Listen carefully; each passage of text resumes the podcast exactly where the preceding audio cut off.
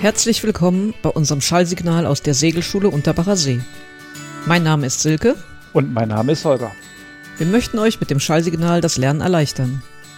Egal, wo ihr gerade unterwegs seid, habt ihr hiermit die Möglichkeit, euch mit dem Thema zu beschäftigen.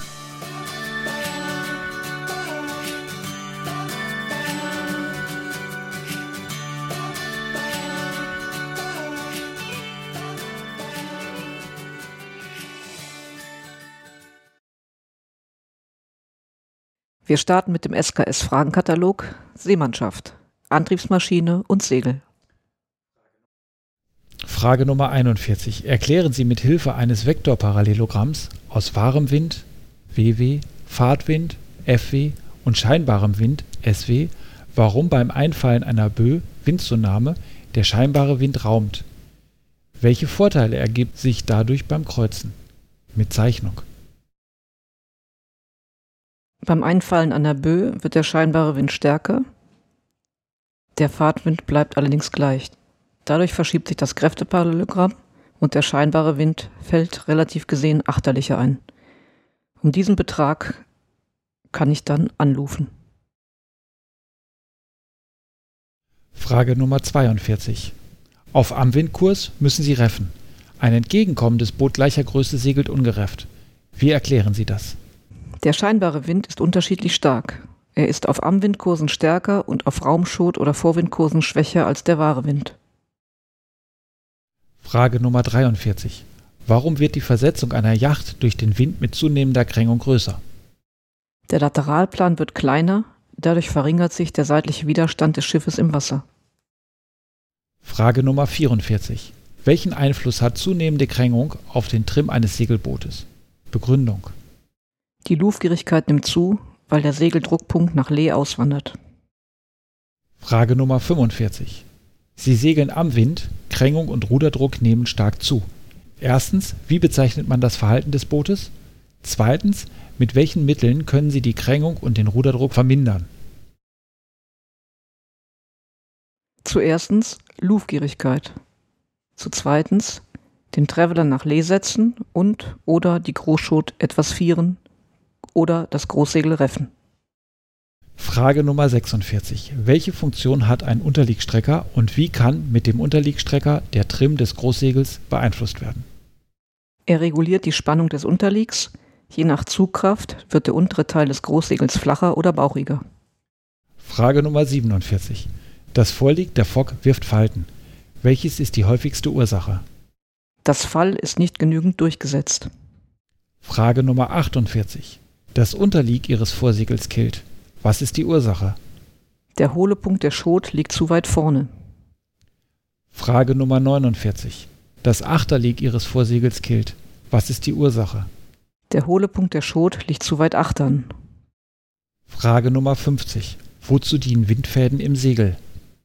Sie machen den Strömungsverlauf am Segel sichtbar, um das Segel optimal trimmen zu können.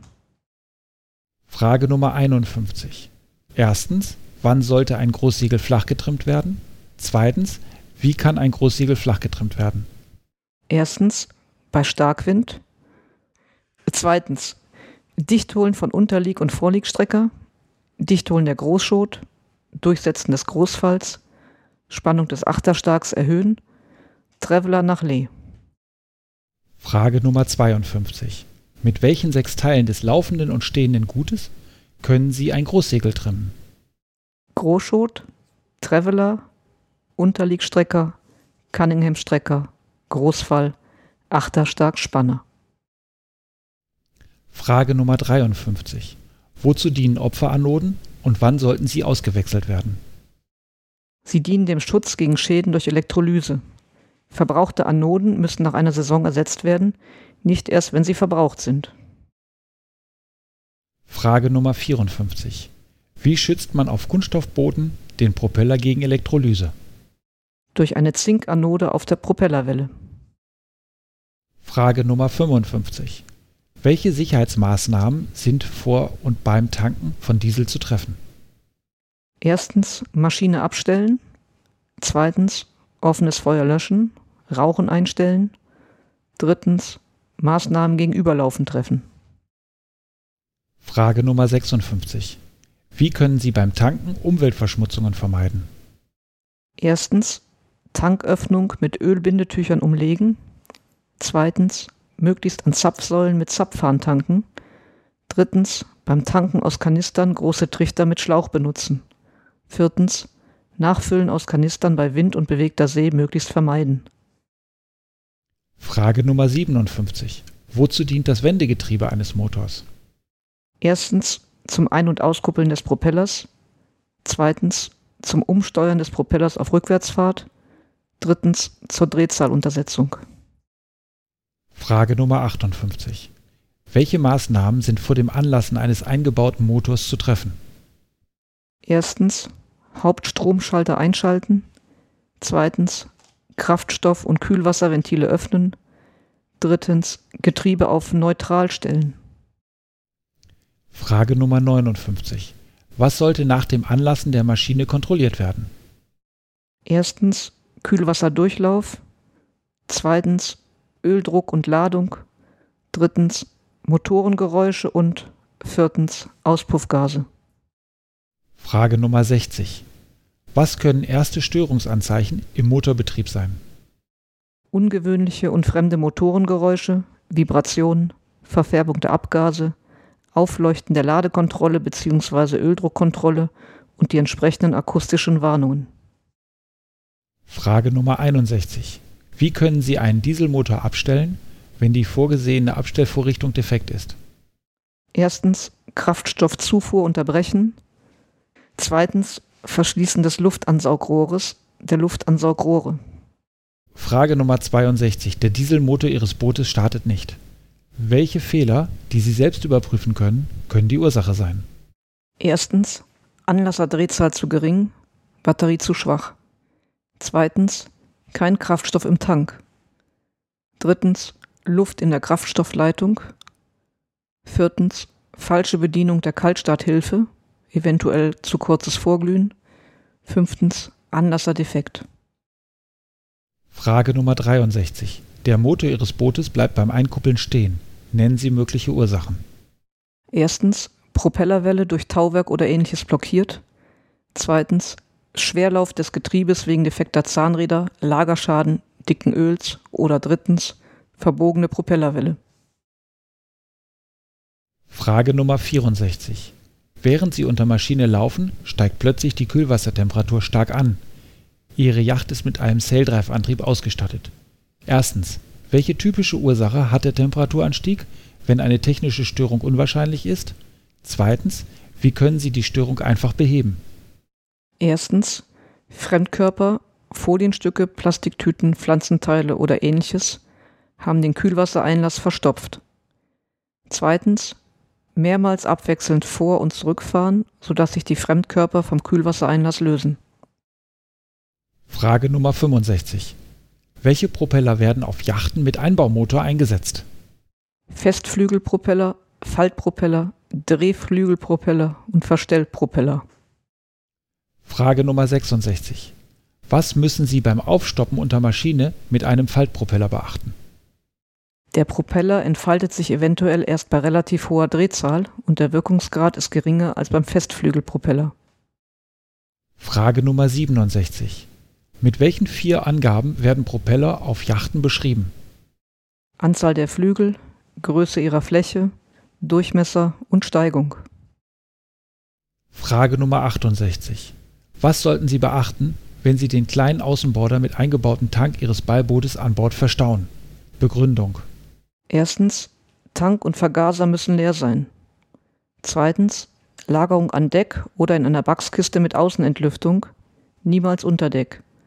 Drittens, Restbenzin und entweichende Benzingase bilden mit Luft ein leicht entzündliches Gemisch. Frage Nummer 69. Wozu dient ein Wasserabscheider in der Kraftstoffleitung? In ihm sammelt sich das Kondenswasser aus dem Tank. Dadurch werden Startschwierigkeiten vermieden. Frage Nummer 70. Warum sollten Sie bei seltener Motorbenutzung den eingebauten Tank eines Dieselmotors möglichst vollgetankt halten? Um Kondenswasserbildung zu verringern, was zu Startschwierigkeiten führen kann. Frage Nummer 71. Welche Motorersatzteile bzw. Schmierstoffe sollten Sie mindestens an Bord haben? Erstens Impeller für die Wasserpumpe. Zweitens Reservekeilriemen. Drittens Motorenöl. Viertens Dichtungsmaterial. Frage Nummer 72. Erstens, was bedeutet die Angabe einer Batteriekapazität 2 mal 60 Ah Ampere-Stunden mit Begründung? Zweitens, welche Nettokapazität steht Ihnen in dem Fall zur Verfügung? Auch mit Begründung. Erstens, es handelt sich um zwei Batterien, Akkus mit jeweils 60 Ampere-Stunden, insgesamt also 120 Ampere-Stunden Nennkapazität. Zweitens, dem entspricht eine Nettokapazität von etwa 72 Ampere-Stunden, da ein Akku kaum über 80 Prozent seiner Nennkapazität geladen werden kann. Frage Nummer 73. Geben Sie die benötigte Strommenge in Amperestunden an, um bei einer 12-Volt-Anlage zwei Verbraucher mit je 24 Watt 10 Stunden betreiben zu können, mit Angabe der Berechnung. Benötigte Strommenge je Verbraucher 24 durch 12 gleich 2 Ampere mal Anzahl der Verbraucher mal Stunde ergibt 2 mal 2 Ampere mal 10 Stunden gleich 40 Amperestunden. Frage Nummer 74. Wie muss Tauwerk beschaffen sein, das für Festmacherleinen, Anker und Schlepptrossen verwendet wird? Es muss bruchfest und elastisch sein. Frage Nummer 75. Wodurch können Sie verhindern, dass Festmacherleinen durch Schamfielen, in Klüsen oder an Kanten an der Pier beschädigt werden? Durch einen gegen Verrutschen gesicherten Plastikschlauch, der über den Festmacher an der Scheuerstelle gezogen wird, hilfsweise mit Tuchstreifen. Frage Nummer 76. Was müssen Sie hinsichtlich der Festigkeit bedenken, wenn Sie Leinen zusammenknoten? Beim Knoten können Festigkeitsverluste bis zu 50 Prozent auftreten. Frage Nummer 77. Wodurch können Sie verhindern, dass bei Tauwerk aus unterschiedlichem Innen- und Außenmaterial die Seele in den Mantel rutscht? Durch einen genähten Takling. Frage Nummer 78. Wie sind längsseits liegende Fahrzeuge festzumachen? Ergänzen Sie die Skizze, siehe Bild, und benennen Sie die Leinen. Die Achterleine geht nach Achtern, die Vorleine geht nach vorne. Die Achterspringen verhindert, dass das Schiff nach Achtern fährt, die Vorspringen verhindert, dass das Schiff nach vorne fährt. Frage Nummer 79. Wie können Sie mit Hilfe von zwei Fendern und einem Fenderbrett Ihr Boot festmachen, wenn die Pier mit vorspringenden Fällen versehen ist? ergänzen die die Skizze, siehe Bild, mit Leinen. Ich hänge die Fender ans Boot, davor das Fenderbrett und befestige dann mit Vor-, Achterleinen und Springen das Boot. Frage Nummer 80. Was ist an Land beim Reinigen eines mit Antifouling behandelten Unterwasserschiffes zu beachten?